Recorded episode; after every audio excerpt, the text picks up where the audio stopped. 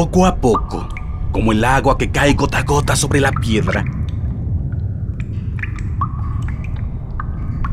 logrando que la constancia y la gravedad líquida la perforen.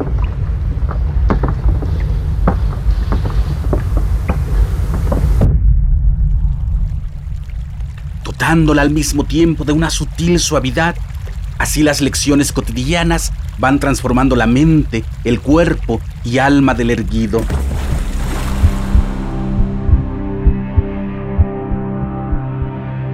Del hombre divino, del avatar de avatares, el que por su merecimiento se transformó en la serpiente emplumada.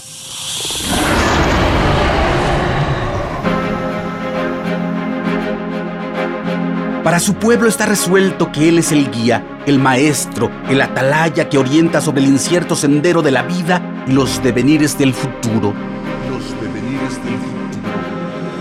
Y los planetas y las galaxias y el cosmos entero gira imparable mientras en esta tierra de la náhuac se sigue escribiendo la historia única de un ser trascendente en todos los ámbitos, representante de nuestra más profunda y pura esencia.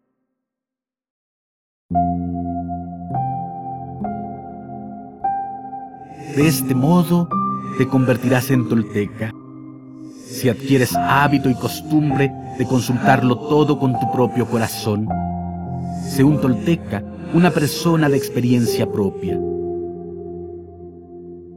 Huehuetlahtoli.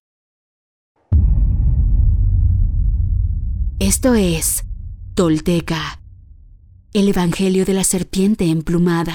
Todo esto sucedió y los textos y códices dan cuenta de ello. Estos son hechos reales.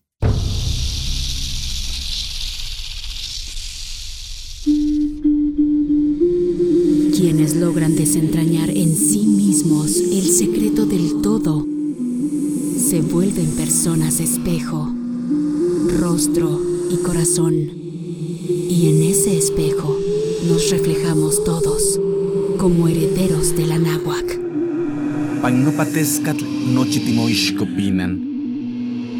Toish yolotl.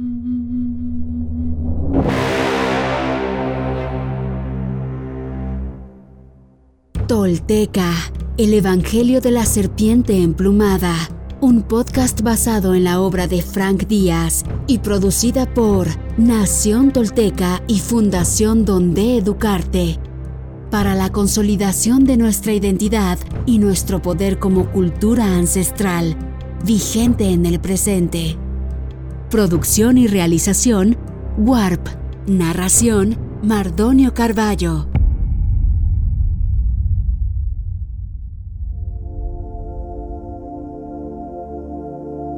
Para embellecer sus templos y palacios envió Seacat mineros a las montañas y los desiertos del país en busca de minerales. Eran tan expertos que aunque la beta estuviera bajo una montaña, con su ingenio la descubrían.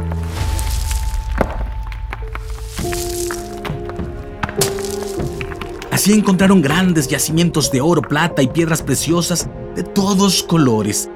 También comerció con los pueblos del sur y con las costas del este y el oeste, trayendo a Tula gran cantidad de papel, maderas preciosas, resinas, perfumes, ámbar, perlas, carey y otros materiales finos.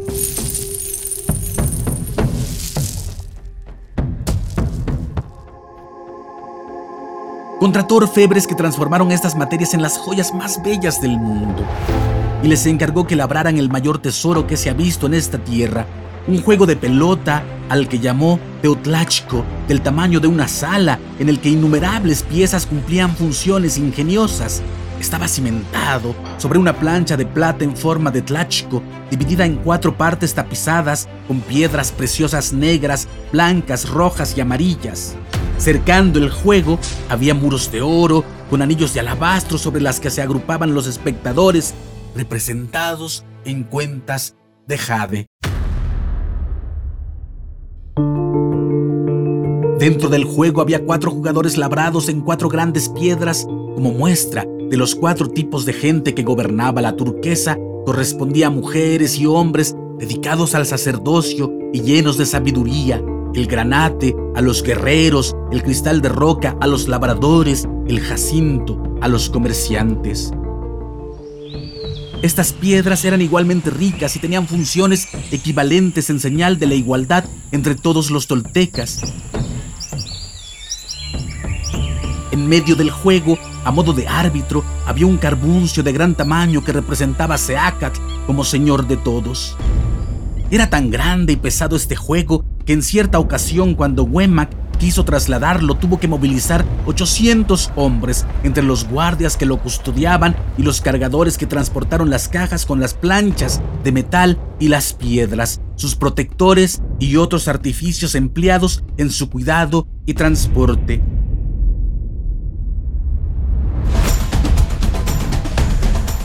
En ocasiones especiales, Seacat invitaba a los señores de Tula y las ciudades amigas a participar en este juego. Con su ayuda les explicaba los movimientos del cielo, la conducción de la sociedad y los principios de liderazgo, la inteligencia, la atención, la capacidad estratégica, la solidaridad y la osadía. Y la osadía.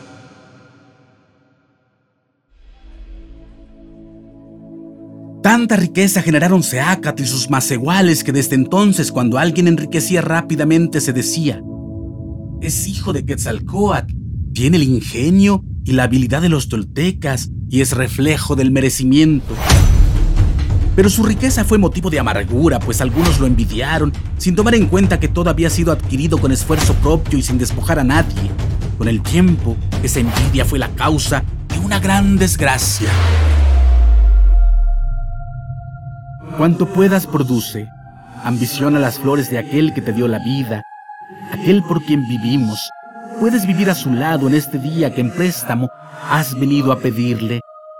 Regresa junto a él, ten conciencia de tu dueño, pues se duele. Se enfada cuando le olvidas y puesto que eres uno, devuelve a tu corazón su pena y su olvido.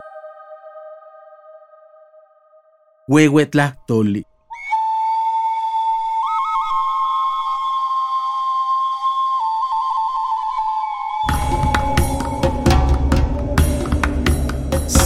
Topilzin Quetzalcoatl, nuestro señor Uno Caña, cuarto paso de la serpiente emplumada, el que reverdece y echa flores, el que levita sobre los mares, el árbol de mil raíces, el dueño de las estrellas, el humilde, el de ropas viejas y corazón nuevo, el que camina entre nosotros.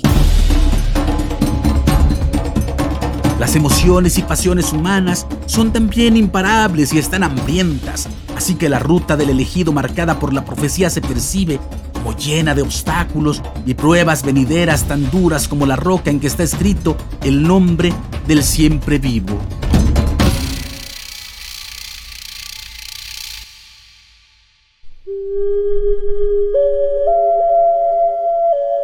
Hoy me pongo de pie, firme sobre la tierra al reconocerme, reconecto orgulloso con mi maravilloso pasado. Dejo atrás la mentira, las falsas creencias y la vergüenza que me fueron impuestas. Sí, estoy listo para tomar mi destino. Hoy, después de mil años, he despertado. Soy espíritu tolteca que jamás fue conquistado. Hoy reconecto contigo, Anáhuac, nuestro verdadero, grandioso y milenario origen, para que desde ahí, unido con mis hermanos toltecas, caminemos erguidos en el presente y hacia el futuro que forjaremos. En mis manos tomo conocer y morar, en el rojo y el negro. Intlili, Intlapali, en la sagrada sabiduría tolteca, tesoro de la humanidad que hoy regresa y devela su legado. Un camino para despertar y evolucionar en un mundo que se ha quedado sin imaginación ni respuesta. Sin imaginación ni respuesta. Así, basados en nuestra verdadera raíz tolteca, incorporando los últimos mil años de avances y sacrificios de hombres y mujeres de todas las culturas, iniciamos la construcción de un futuro que sí es posible, deseable y esperanzador para la humanidad, el planeta y el universo. Sí, soy sagrado, soy tolteca, soy sagrado. He despertado y desde mi vulnerabilidad descubro mi verdadero poder. Una vez más, mi corazón brilla en el horizonte.